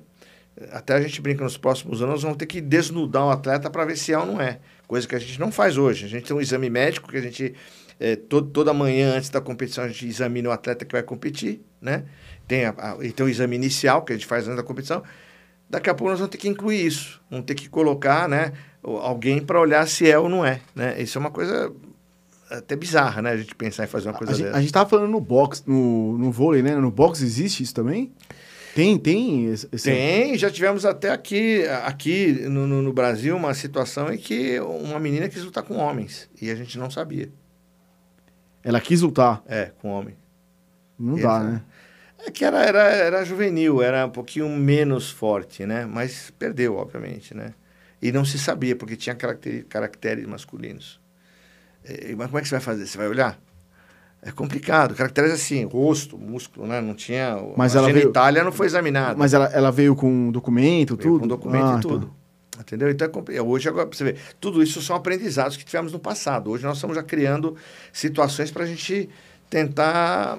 Cara, que difícil. É, resolver isso sem constranger a pessoa também, porque a gente tem que entender o lado humano daquele, daquela pessoa que está ali buscando competir, buscando se incluir. Claro, mas. É, e, e, que está se encontrando né, em relação à parte sexual. Nossa, a gente respeita muito isso. Óbvio, mas. A gente é muito cuidadoso. Nós, nós, médicos que estamos hoje passando por isso, nós tomamos muito cuidado na abordagem, na forma de falar, né? Para que a gente não tenha constrangimento, porque a gente respeita muito isso. É, deve ser complicado, mas nós temos que pensar no todo, né? Nós temos que pensar nas demais. Tem que ser criado uma uma específica. Nós estamos eh, partindo para esse lado. Eu acho que vai ser a solução. As, as entidades às quais eu estou envolvido estão estudando isso. Eu acho que nos próximos anos deve ser criada assim, uma, uma categoria para isso. Eu acho que tipo, isso ajudaria bastante, entendeu? né? Porque aí você Se vai evitar partes... muita, muita discussão, muito é, problema, é. que não que não é, não é. Eu acho que são coisas desnecessárias você criar um pé de guerra num mundo tão conturbado que nós estamos vivendo hoje. E não é esse o escopo, né? Nosso, o nosso escopo é dar o bem-estar. Como, como eu falei, o esporte de alto rendimento, ele, ele não é saudável. Né? Por si só ele já não é saudável. O médico do esporte, o médico em geral, ele já Nenhuma tem... modalidade, né? É, nenhuma modalidade, porque o, ele está no limite, ele está no topo. Nós temos atletas com 28, 29 anos que param. O, Marcelo Negrão, com 29 anos, não conseguia mais jogar vôlei, tinha os ombros todos destroçados. E era um, um animal, né, para jogar voleibol, né? Era uma força física, técnica, velocidade. Não conseguiu mais. Por mais que a medicina do esporte pudesse. Eh, ele vai, ajudado, ele passa né? do limite então, dele, né? Como, é, exato. Você tem as fraturas de estresse, você tem tantas situações. As, as meninas da ginástica olímpica, por exemplo, já tem um problema menstrual normal. Né? que é o que a gente chama de tríade da mulher atleta, porque é, ela, ela não se alimenta, ela já não se alimenta, ela tem alterações hormonais, tem fraturas de estresse, você tem tantas situações envolvidas né? É, na, na, mulher atleta, é, que muitas vezes depois quando ela para de, de, de ser atleta e ela quer ser mãe e ela vai ter problemas em ser mãe. Então você tem que pensar também no indivíduo que depois do esporte, né? Uh, o atleta que engorda muito, porque ele treina muito, também se alimenta compatível com aquela alimentação, por exemplo, no futebol, depois que ele para, ele engorda porque ele come a mesma coisa e, parou de treinar. Mas você acha que foi, é isso que os atletas engordam ou é a cervejinha dos jogos? Não, mas não, sem dúvida. Mas só que quando você é atleta e toma a sua cervejinha, você está treinando, queimando a caloria, né? Essa é a, essa é a, é a, soma normal, né? Agora, quando você para de fazer atividade física e continua com a mesma ingesta, seja de cerveja, seja de carboidrato, seja o que for, isso é fatalmente você vai. Se você não tiver uma genética boa, porque tem atletas também Sim. que geneticamente são privilegiados e que não, que não engordam. Agora, tem aqueles que engordam até durante a atividade, quando ainda, enquanto ainda são jogadores. O Neto foi um deles. É, né, né cara? Ele era um gênio, mas engordava com facilidade. É, né? é, não, eu imagino isso. Eu imagino, pô, o cara joga bola, ele é profissional, ele treina também. Não é possível que o cara tá comendo tanto assim. Ele deve comer igual os caras, só que a genética dele, coitado, né? Não é tão é, bem resolvido. É, é, olha, eu tenho situações assim muito, muito interessantes, né? Porque você tem também o lado psicológico. Nos Jogos de Atenas, é, é, até aconteceu conosco, né? Porque as atletas da ginástica olímpica não podiam tomar Coca-Cola. E elas eram meninas, 15, 16, 17 anos, né? E, uh, e elas chegavam lá no nosso departamento médico chorando porque elas queriam tomar uma Coca-Cola. Que... E a gente dava Coca-Cola escondido, porque tem o um lado psicológico. A gente dava lá, a Coca-Cola tal, toma, mas não fala pro treinador, hein? E elas tomavam a Coca-Cola delas. Porque os treinadores, principalmente de ginástica olímpica, e o treinador russo, que na época estava lá, ele era muito rigoroso. Eles têm essa cultura, né? Do rigor, do treinamento, não pode ganhar, acaba de treinar, ia na balança, ver se engordou uma grama, comeu uma alface, duas alfaces. Eles têm essa cultura. E, e obviamente, é, existe aquela dificuldade cultural nossa, né? Então, você vai para uma Olimpíada, você está lá defendendo a seleção, você está dentro com meninas, com jovens, e que não podem tomar uma Coca-Cola simples. Eu até estou fazendo propaganda aqui no seu, mas. Não, mas não é, tem refrigerante, nada. né? Mas eu já vi já. refrigerante Eu, eu lembro do Guardiola, cara, que ele, ele tretava com um monte de cara do time. É. Um foi o Messi, inclusive. Que ele, eles brigaram porque, por causa de uma Coca-Cola. Ele não deixava os caras beberem Coca-Cola. Uhum. Mas o que, que é? Só por causa do teor de açúcar? É lógico, você, a Coca-Cola tem baldes de açúcar. Muito açúcar, tem sal, tem açúcar, tem um monte de coisa lá, lá dentro. É, O refrigerante, né, em Sim, si, sim. ele é- tem muito açúcar, né? É, obviamente você vai ter, vai ter, vai Se ganhar. aí, né? o- É, você vai ganhar alguns quilinhos se você não estiver treinando. É claro que um atleta desse nível, um refrigerante não vai causar problema, né? Mas tem o gás, tem outras situações. Mas tem o lado da muleta psicológica, né? É, é o que eu te falei, às vezes no departamento médico, porque quando você está numa Olimpíada, você tem lá a, a- missão do país, no caso, missão do Brasil, o Brasil ficava num prédio inteiro, e no subsolo nós tínhamos um departamento médico todo montado, né?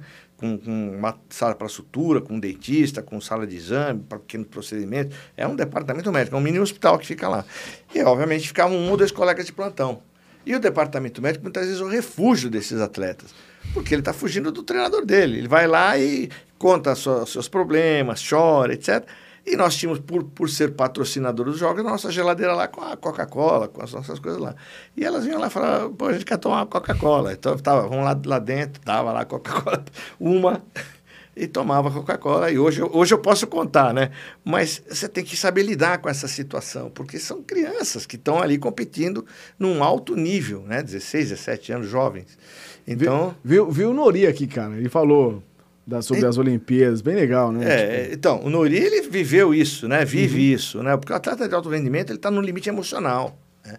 Não só no limite físico, no limite emocional. E se ele, naquele dia da competição, ele acorda com um problema, com um telefonema ou com uma mensagem do WhatsApp, ó, a sua mãe está gripada, acabou. Aquele dia lá, para se é o dia da competição, acabou. Ele tem um decréscimo emocional e vai atrapalhar no desempenho. Por isso que tem treinadores que nem permitem que o, que o atleta tenha o seu WhatsApp.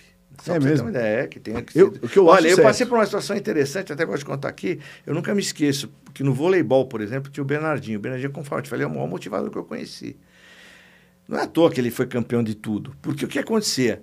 Ele ficava de olho nos atletas. Porque na Vila Olímpica você tem a sua missão, onde você está, e você tem o refeitório aberto 24 horas. Ele está lá aberto para quem quiser ir, porque tem gente que treinava de madrugada. E um dos patrocinadores, quem é? O McDonald's. O patrocinador dos Jogos Olímpicos. Então você tem lá o seu McDonald's com McNuggets, Big Mac, tudo, tudo aquilo que você tem direito. Né? E o atleta de madrugada sai, vai lá e come seu McDonald's. e o Bernardinho ficava, pegava um andar só para ele e ficava ali na, na espreita, né? Fazia um rodízio de plantão. E quando ia almoçar, ia todo mundo almoçar, ia todo mundo jantar, tirava o cara da mesa, acabou, vamos embora. Pô, não é à toa que o cara ganhou tudo. E os atletas respeitavam. Chegou uma hora que eles tinham essa cultura de ir todos juntos, sair todos juntos, voltavam juntos. Por quê? Porque eles sabiam que o Bernardinho exigia isso, né? E, cara, para ser campeão, É, você tem que ser meio maluco, entre aspas. Né? Você tem que fazer realmente coisas diferentes, senão você não vai chegar no resultado. E, e essas são situações que a gente passava, porque você tem que eh, segurar o atleta a laço para ele não cair na tentação do refeitório. Tanto é que quando ele acabava a competição, que era que ele já, né, aquele liberou geral, ele ia lá para dentro e se entupia de tudo que ele tinha direito, até depois daqui um mês voltar a treinar novamente, né, porque você já vai liberar. Então o atleta ia lá e chutava o pau da barraca. O Bernardino, o Demetrio Vecchioli teve aqui e ele é jornalista também. Sim, do UOL. o-. Hum. do, do- é, do Olímpico. E eu perguntei pra ele, cara, como que é ser um jornalista que vai pra Olimpíada. Ele, ele falou, pô, cara, é emocionante e tal. Como é que é pra um médico, cara, frequentar? Ah, cara. como é que foi você, Ah, assim, é, chegar? ó, a primeira, aliás, todas, né? É emocionante você estar lá dentro da delegação, você entra no estádio com os atletas, você vê os atletas do mundo todo, você participa daquele clima, você chora, você ri, você tá, sabe, no meio daquela família olímpica. Você está dentro daquela situação, vivendo aquilo. É uma coisa emocionante. Eu vivi, fui a cinco Olimpíadas, né? Então, obviamente que à medida que você vai ficando mais velho, você, você tem uma outra forma de você encarar, mas é sempre emocionante, porque você está você tá numa delegação nacional, né, com os atletas top do teu país, e você está dentro de um grupo de, de, profissionais trabalhando naquilo, né?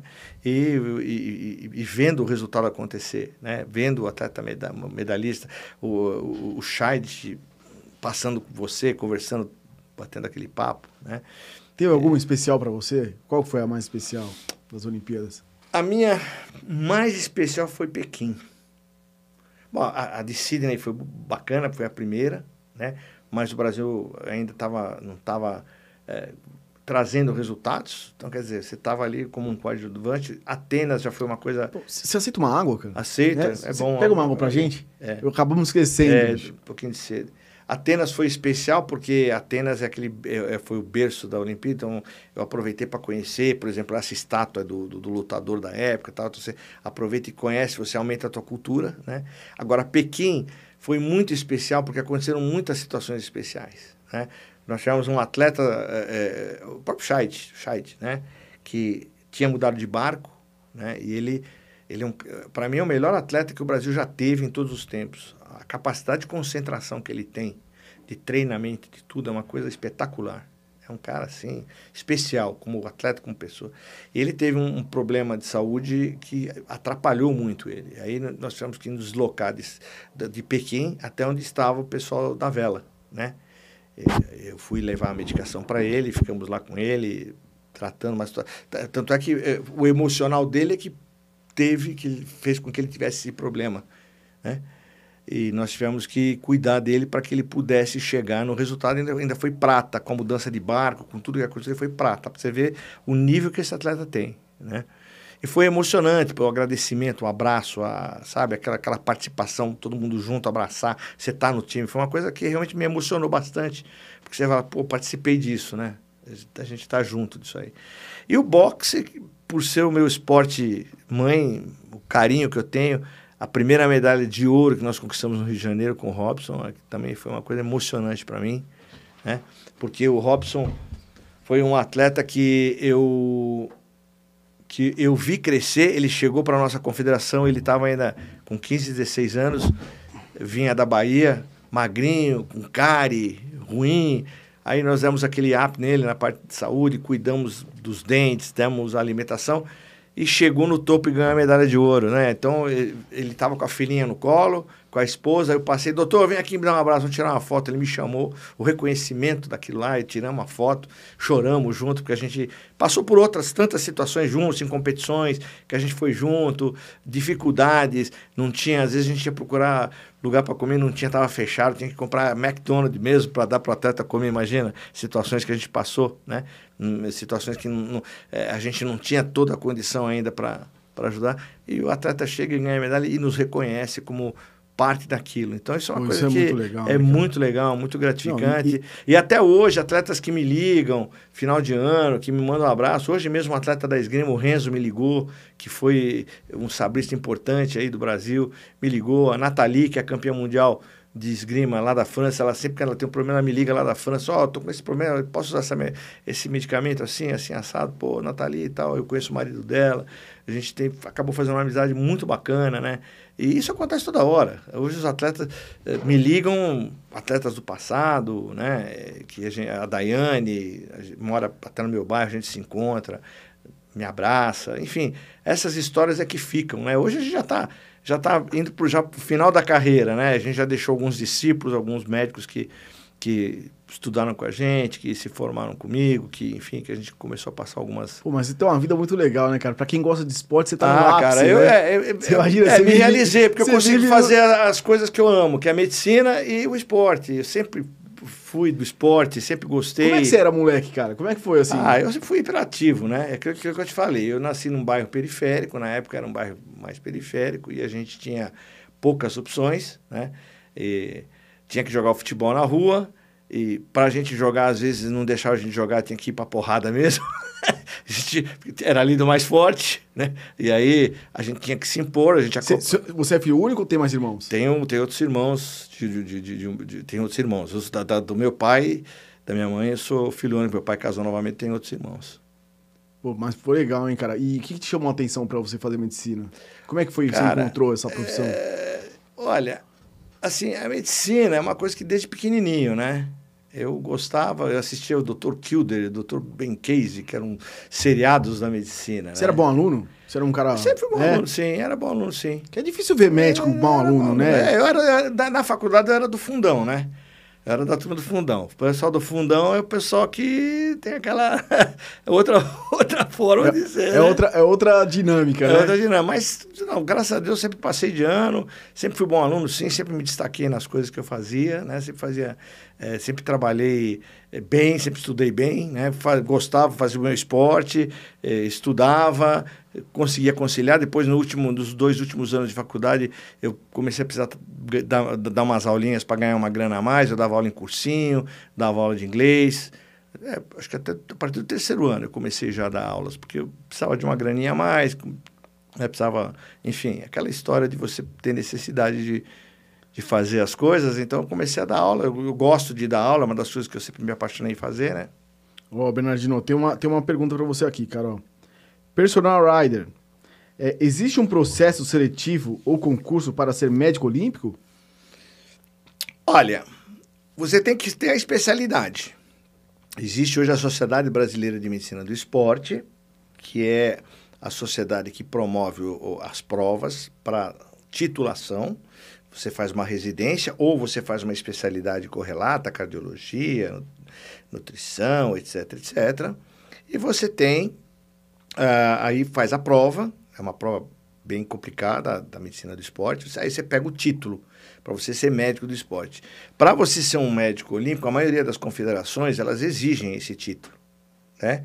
Então, obviamente, e, as e aí existe a concorrência no mercado normal, tá certo? Que, que você vai buscar no mercado os médicos de esporte disponíveis e que já tem um currículo, né? Aí, obviamente, você vai trabalhando nas confederações, como foi o meu caso, né? Comecei a me destacar na minha confederação, comecei a fazer um trabalho diferente. Na época, ninguém trabalhava com lutas, acabei me destacando e acabei sendo convidado para trabalhar para o Comitê Olímpico Brasileiro, né? E, obviamente, aí, a partir daí, a coisa evoluiu, acabei ficando por quase 15 anos na, na- no Comitê Olímpico Brasileiro. Recentemente, eu estava no Conselho de Ética do Comitê Olímpico Brasileiro. E, uh, e, na verdade, é uma contratação, é mercado. Na verdade, não é- o, o Comitê Olímpico Brasileiro e as confederações são entidades privadas, não são entidades governamentais, né? É óbvio que elas consideram muito a parte de currículo, a parte, enfim, do- do- da capacidade profissional da pessoa, da história que ela tem.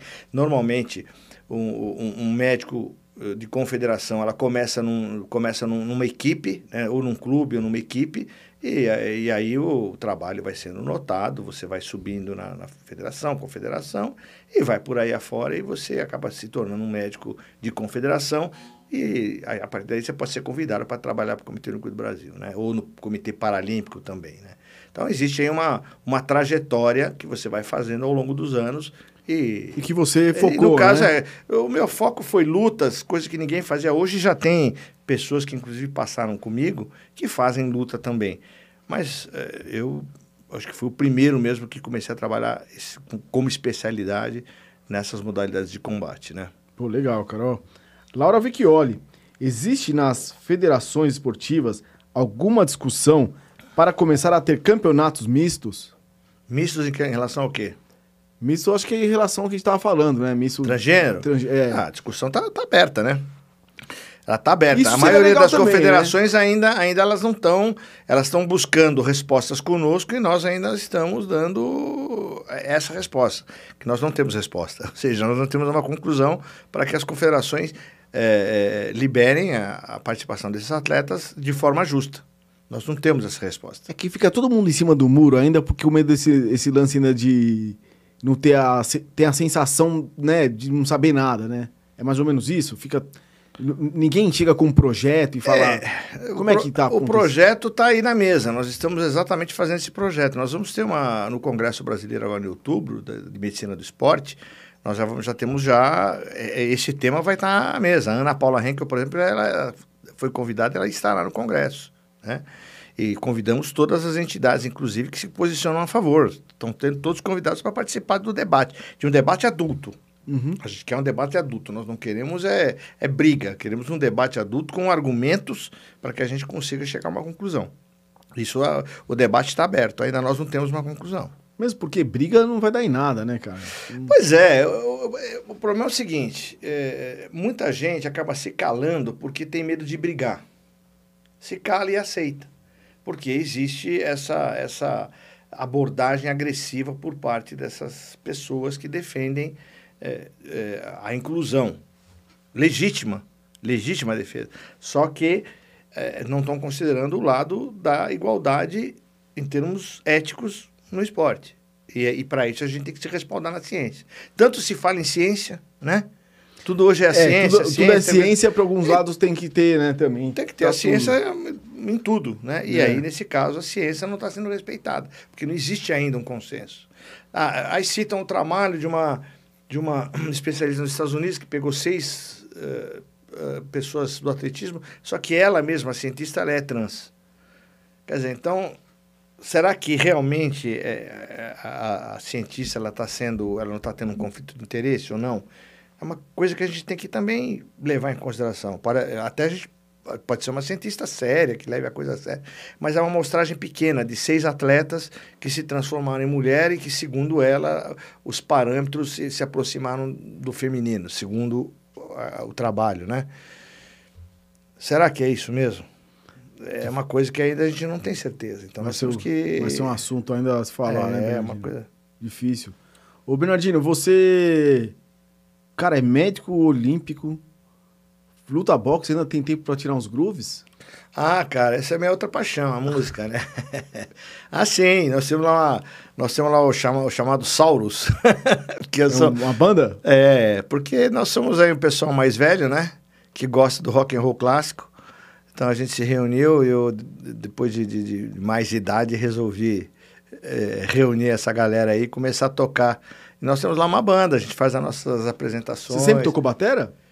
Olha, quando eu era garoto, eu me aventurei a fazer, gostava, mas aí meu avô achava que era muito barulho, treinar a bateria, eh, não, não, não queria, e larguei. Depois de muitos anos, aí eu abri uma, uma escola, falei, ah, vou retomar isso aí, vou começar a tocar novamente. Comecei a fazer, o, a treinar, a fazer o, a- acompanhar música, etc. Aí as coisas foram acontecendo naturalmente. Encontrei um amigo meu que fazia muitos anos que estava tocando guitarra, fazia guitarra na noite, o outro que era um amigo de infância também, que estudou comigo no ginásio, no colégio, Ô, vamos, vamos tocar, vamos fazer, vamos achar um baixo.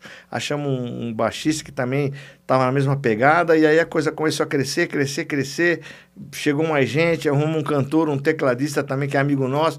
Foi chegando, fomos fazendo nosso repertório, a coisa foi começando a- a melhorar, melhorar, melhorar. E hoje a gente faz aí as nossas, as nossas apresentações, já fizemos aí algumas coisas aí na, Ah, em vocês alguns tocam bares. mesmo. Vocês tocam mesmo. nos- É, a né? gente toca mesmo. a gente Pô, faz. legal. E você treina onde a batera? Olha, eu tenho, tenho do lado da minha casa tem uma, uma escola estúdio, né? Ah, tá. Então eu pus a, a minha bateria lá e a gente todo dia tá lá. um a gente põe barulho, o né? sonzinho, tem lá o som, tem o fone e fazemos o, nosso Mas você toca, você toca a batera acústica ou a, a- a eletrônica? Não, acústica. Ah, acústica. É, eu, eu já tô, já tô me aventurando a comprar a eletrônica, porque se ela faz menos barulho, você pode é, treinar em casa, né? Ela, você pode colocar num volume menor e você pode treinar em casa. É, só fica as baquetinhas batendo no, É, no exatamente. pad, né? é. É, tem, tem o pad que você faz exercício, você, você, é exercício normal, mas a, a bateria eletrônica você pode botar o volume menor e você treinar a música com o fone e você consegue treinar. Já na acústica tem que ser num local fechado, porque você, obviamente, vai Nossa, a fazer. acústica é um barulho, uma É. barulheira. Eu quase levei uma dessa pra dentro de casa um dia. Hã? Eu quase levei uma acústica pra dentro da minha casa. É? Aí eu comprei uma... Você faz bateria também? Eu, eu toco. Assim, toco. Eu comecei a fazer aula antes da pandemia. É. É, comecei empolgadaço, comprei a bateria, quase comprei a acústica. Aí levei uma eletrônica pra casa e até hoje eu tenho. Aí, aí no meio da pandemia acabou a aula, cara, porque eu treinava lá no Clube de São Paulo com o professor lá. Aí parou, ele, ele até tentou me dar umas aulas por por vídeo. Aí não, não é a mesma É, coisa. não é a né, mesma coisa. É. Você tem que ter lá o espelho do professor, né? É. Do, do, do, para você. Por isso que tem que ter duas baterias, que é como nós fazemos. Tem duas baterias, a gente tem lá o, a, a música que a gente coloca com o fone, acompanha a música e você vai treinando os movimentos, vai fazendo os exercícios, né? Você tem lá as técnicas, né, para você fazer cocheia, semicocheia, paradido, as, uhum. o pé, pé independente. Então você vai fazendo os exercícios e aquilo acaba entronizando, você acaba ficando, né, automático. E, e, aí, obviamente, você conhece as músicas, você começa a, improvisar. O legal da bateria é a criatividade. Você nunca toca igual a mesma música. Sempre você está fazendo uma coisa diferente, né? E, e fora você desestressar, né? Isso é para mim, assim, é um... E bateria é legal, né, cara? Ah, muito é um... legal, cara. E, e, e, o, e o bacana é o clima, porque, assim, quando a gente vai se reunir para tocar e para ensaiar, tá todo mundo no pique, né? Os cinco lá que vão... Pô, eu tava louco para a gente se reencontrar, a gente vai lá se, se encontra, tá montando, fica passando som, tal, mais alto, mais baixo, até encontrar. Então, é, é sabe, a curtição de você preparar. E a hora que você dá o primeiro acorde e entra a música, pô, aí você tá na, você tá na nuvem, você esquece de tudo, né? A e minha... é um momento, é um momento assim de, de desestressar, né? Pô. É, porque, música é demais, né? É, é, é... Porque o dia a dia nosso médico, o Antônio Barroso, Tony, né? O meu amigo Tony, deve ter te falado, nosso dia a dia é complicado, acordar de manhã, você tem que operar, você tem que fazer mil atividades, você tem as suas responsabilidades, você não, nunca vai deixar de ser médico, né? É aquilo que eu te falei, vira e mexe, me liga um dirigente, me liga alguém perguntando isso, perguntando aquilo, a gente vai apontando, vai fazendo, vai acontecendo, o convite para trabalhar, etc. Então você tem que, nesse meio termo, achar o, a forma de a gente se reunir e tocar, né? E a gente encontra, a gente sempre encontra um, um espaço. A gente, para você ter uma ideia, a gente sai às vezes das 11 às 2 da manhã, das 10 às 1 da manhã, Putz, à noite, né? Que é a hora que todo mundo pode, né? Porque nós temos lá pessoas de, de várias profissões ali. É, ainda né? bem que tem estúdio lá, né? Que vocês é, saiam. Tem. A gente sai muito aqui, aqui também na Teodoro Sampaio. É, aqui tem, tinha, eu não sei como tá, mas é, sempre tem, teve tem, vários aí, né? Tem vários, tem vários estúdios aqui na Teodoro Sampaio que às vezes a gente aluga, porque a gente às vezes quer, quer um espaço maior, né? Com outro tipo de pegada, e a gente pega o estúdio aqui na Teodoro Sampaio. Na Cristiano Viana também tem alguns estúdios legais. A, a minha ideia é voltar pra aula, ficar um pouquinho melhor na bateria, para não fazer feio e montar uma bandinha é, também. É, cara, chama, eu acho que é assim, meu, chama os amigos, assim, começa, é. o pessoal que já tá tocando, pega as musiquinhas fáceis, assim, dica que eu dou, Beatles. Beatles é a melhor forma de você aprender a falar inglês, tocar violão e tocar bateria. É os Beatles. Porque, bom, além de Mais ser... simples, né? É, são, são, assim, não são tão simples, porque o pessoal fala que o Ringo não tocava. O Ringo tocava muito. Ele tinha umas, umas formas criativas. Mas a, a forma de você abordar a música do Beatles é, é, que te dá aquela, aquela destreza de você, enfim, tocar. E aí você, da, da partir dali, você desenvolve outras técnicas e vai por aí afora. Né? Hoje eu tô até me aventurando a tocar, a tocar aquelas músicas mais metal. Tô começando a treinar com, com bumbo duplo, né? Que é mais difícil. Pô, aquele... Eu nunca toquei bumbo é, é, é, é complicado. Aquilo lá tem que treinar. Eu tava, eu tava... Tem um cara da internet, no YouTube, que ele chama João Paulo. É. Já ouviu falar dele já ou não? João Paulo da? É, ele é um professor da. Eu acho que ele é do, do professor do Cifra eu Club. Conheço, ah, eu sei que é, né, é de Paula. João de Paula. João de Paula. Isso, João de Paula. Cifra Club, conheço. Exatamente, pô, cara, ele toca muito. Aí ele ensina. É, é. Aí esses dias eu tava é, lá. Você tem cifrado, né? Isso, você vai, você isso vai é legal, a legal porque você vai lendo a partitura. Isso. Isso é que é legal, que você vai aprendendo com a partitura. E aí, e aí ele. Você, é. E aí você vai tocando. É. E ele eu tava ali ensaiando Metallica. É. E aí, cara, chegou numa hora e ele foi pro duplo. Eu falei, putz. É. É difícil. É difícil. É, eu, eu tô pegando aos pouquinhos para poder realmente. Porque você tem que entronizar isso, né? É uma coisa realmente de automatizar. Né? Então. É, e música você... você tem que ser disciplinado, né, cara? É, tem que ter é, você tem um que, tempinho lá para você treinar. Você e... tem que treinar as técnicas para você ir pegando, né? Porque a batera, é, a gente erra muito também. Aqui, não, não, às vezes não se percebe, mas a gente erra muito. Então, a batera, você tem que... errar acabou com tudo, É, né? a banda toda erra, né? então, você tem que é, fazer muito treino de, de, de velocidade e técnica para você, porque senão você se conjunta a banda inteira, né? então, é importante e, isso aí. E que um cara para você, um batera que você curte? Ah, John Bonham, né? John Bonham do Led Zeppelin. Você curte umas bandas atuais, assim? Você gosta? Que, que você acha da, que, que você acha do rock? Você, você é um cara que você é, é roqueiro? Eu sou rock clássico. Eu, assim, eu gosto da Queen, ACDC. Mas as Iron bandas, Man. as novas, você curte, assim? É, eu, eu, ouço pouco as novas. Ou, ou Curto você... porque eu sempre tô lá na Rádio Rock ouvindo, né? É, o Maia é, tem uma playlist é, boa, né, cara? É, Ele solta umas legais. É, te, é, é, na verdade, se você for ver bem, Agora que estão começando a surgir algumas bandas boas, porque nós tivemos uma, uma pobreza aí de surgimento de talentos no, nos anos 2000, né? Ah, é. Nós tivemos muitas bandas que surgiram, um movimento de bandas brasileiras. Você pega aí o, o, o Traje a Rigor, Legião Urbana, Capital Inicial, eh, tantas outras, entre 80 e 90, né? É. Que foi um movimento. É, isso a nível nacional. Depois vieram a Iron Maiden, a ACDC e tantas outras que vieram até mais ou menos o começo dos anos 2000. A partir daí surgiram um pouco, surgiu, surgiu assim, gente imitando Led Zeppelin, gente imitando Uhum. outras bandas, né? É, tinha, tinha uma banda, qual é o nome dela agora aí? Eu, te- eu Eu- até assisti eu no Lollapalooza. Tô, a- tô tentando lembrar o nome dela também, que, que é muito parecida com Led Zeppelin, né? Nós assistimos, show dos caras. Eu também tô tentando lembrar o nome Ah, dela. enfim, tô- tô- é, tô o cara canta igualzinho, né? É, é. Muito louco. Pô, cara, puta que legal. Mas é, é, é, é aquilo que eu te falei, é, é a questão de você estar sempre escutando. Eu, eu, às vezes eu escuto coisas na, na, na, na- na FM 89.1, falo, pô, esses caras tocam muito. Aí eu vou pesquisar, vou ler. Por exemplo, eu descobri uma, uma, uma banda norte-americana chamada John Doe Trio. É um trio, John Doe Trio. Procura depois lá no, no YouTube. Pô, esse cara tem, é uma música country rock. Os caras são demais, ninguém conhece os caras, né? Que é uma coisa que eu comecei... Tá tocando na rádio? É, É? não, não, não. Eu, eu, eu escutei eh, numa viagem que eu fiz. Às vezes você fica lá no avião, né? Música. Primeira coisa eu vou lá, música, legal. Rock. Aí, beleza, rock. Aí você, pô, John do Trio, deixa eu ver esses caras. Pô, aí comecei a ouvir os caras, fui procurar no YouTube, eles estão lá, né? Então, comecei a ouvir coisas deles, eu acho os caras sensacionais.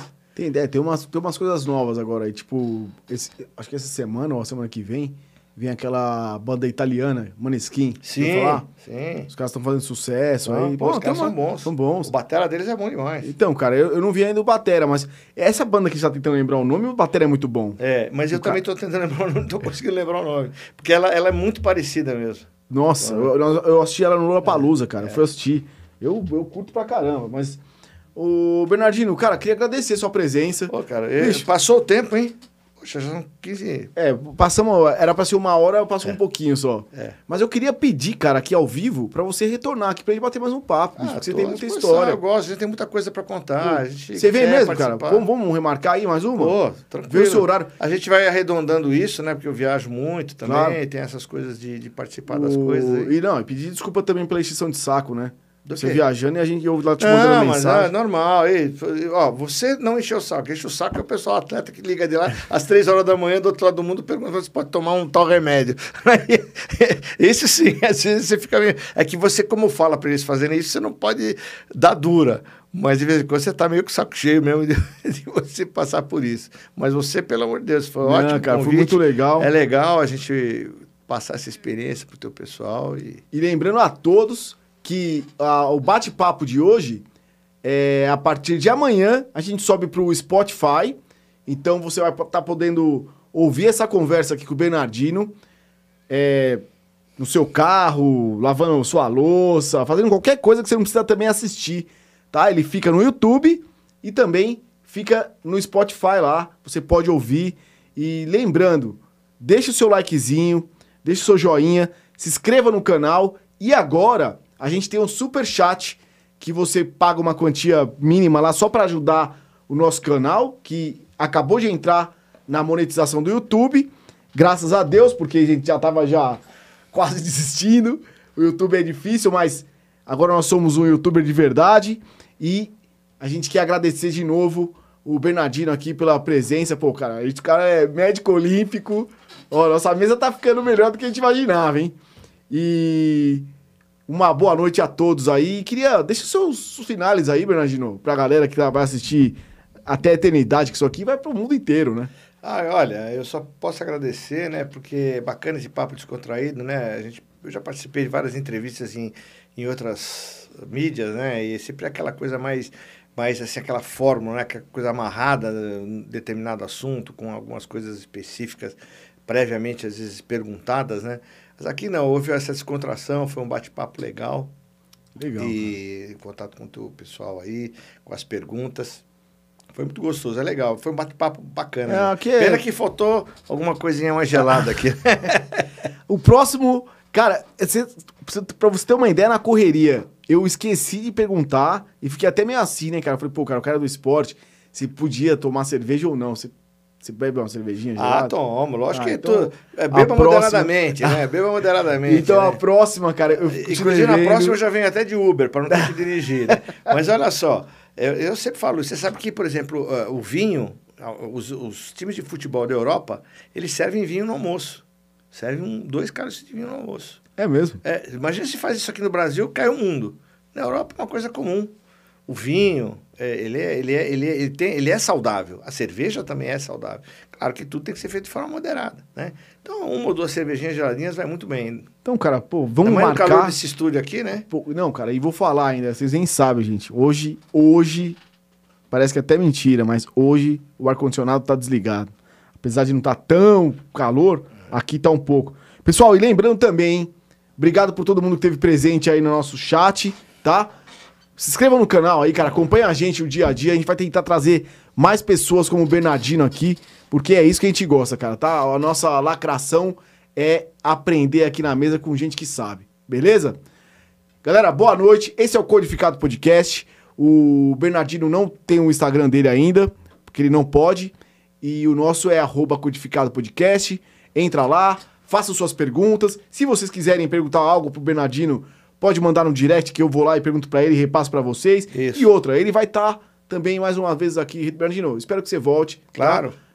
Eu acho que é legal esse, esse link aí, é, tá explicando pro pessoal que, que me ouve. Eu não, eu não costumo ter redes sociais por, por estar ligado a, a- a- esses, ao Conselho de Ética e, e essas entidades, para não ter o conflito de interesse. Então, e às vezes entrar numa discussão, por exemplo, transgênero, né? Sim. Entrar numa discussão como essa em rede social, você Vai lá acaba... os haters encher o saco. É, lá. entendeu? Aí fica, fica meio complicado. Então, por estar é, envolvido com essas situações, eu não tenho um, redes sociais. Eu tenho no máximo meu Facebook que está lá parado. Faz tempo que eu não mexo nele lá, entendeu? E quem quiser ouvir um som do Bernardino da banda Saulo? Ah, nós temos lá no Instagram, o Saurus Rock temos. O Ah, o Saurus Rock tem? nós temos no Instagram lá. Bom saber. É, da banda nós temos lá. E lá a gente só fala de rock and roll, música. É, não só rock and roll, eu gosto de boa música. Eu, por exemplo, eu sou um cara eclético. Eu gosto, por exemplo, de Asa Branca. Eu adoro o Luiz Gonzaga, né? Eu sou eclético. Tudo que é boa música eu gosto. Não- Legal, cara. É, por acaso Claro, rock pô. and roll, mas hum, bo- bossa nova, pra mim boa música é boa música, não importa qual o estilo. Banda Saulos? É, Saurus Rock. Saulos Rock. Arroba Saulos É. Rock. Vai lá. Tem, tem até uma história. Manda aí. Porque fui eu que formei a banda. Meu nome é Bernardino. O pessoal me conhece por Dino. Dinossauros. Então ficou. Ah, entendi. Entendeu? O Sauro... Ah, é Sauros, não é Sauros. Sauros. É, Sauros. porque- primeiro Ah, porque tá. só tem, só tem, digamos, veteranos lá, né? só, só. Pô, mas tira- você sabe que eu acho muito legal isso, cara, da galera, tipo, que ainda curte um rock, sabe? Porque tá acabando, né? É. Hoje em dia, assim, espero que não acabe, mas, cara, vocês preservarem ainda o rock and roll e todo mundo É. tocando, você É, na meus bateria. filhos que até, eles, eles acham, pô, pai, tá, tá, tá no rock and roll ainda? Eu falei, pô, é rock and roll. É lógico, né, rock and cara? roll na veia. O rock não pode morrer, né? Não, não pode morrer. Isso não tem idade, né? Não. É. Bernardino, cara, obrigado. Um abraço, cara. Obrigado você pela De oportunidade. verdade. Foi muito bom. É, Paulo, espero de novo a sua presença, espero que você volte e obrigado a todo mundo aí que teve presente, que vai estar, que teve hoje, vai estar amanhã, vai entrar no Spotify, vai ouvir essa conversa, vai lá no arroba Saurus Rock, que também você vai ver lá o Bernardino Isso, mandando temos- os seus grooves, Temos lá- beleza? beleza, beleza. Vai, vir coisa legal lá. Legal, gente. Boa noite, Um até abraço aí, tchau. quarta-feira.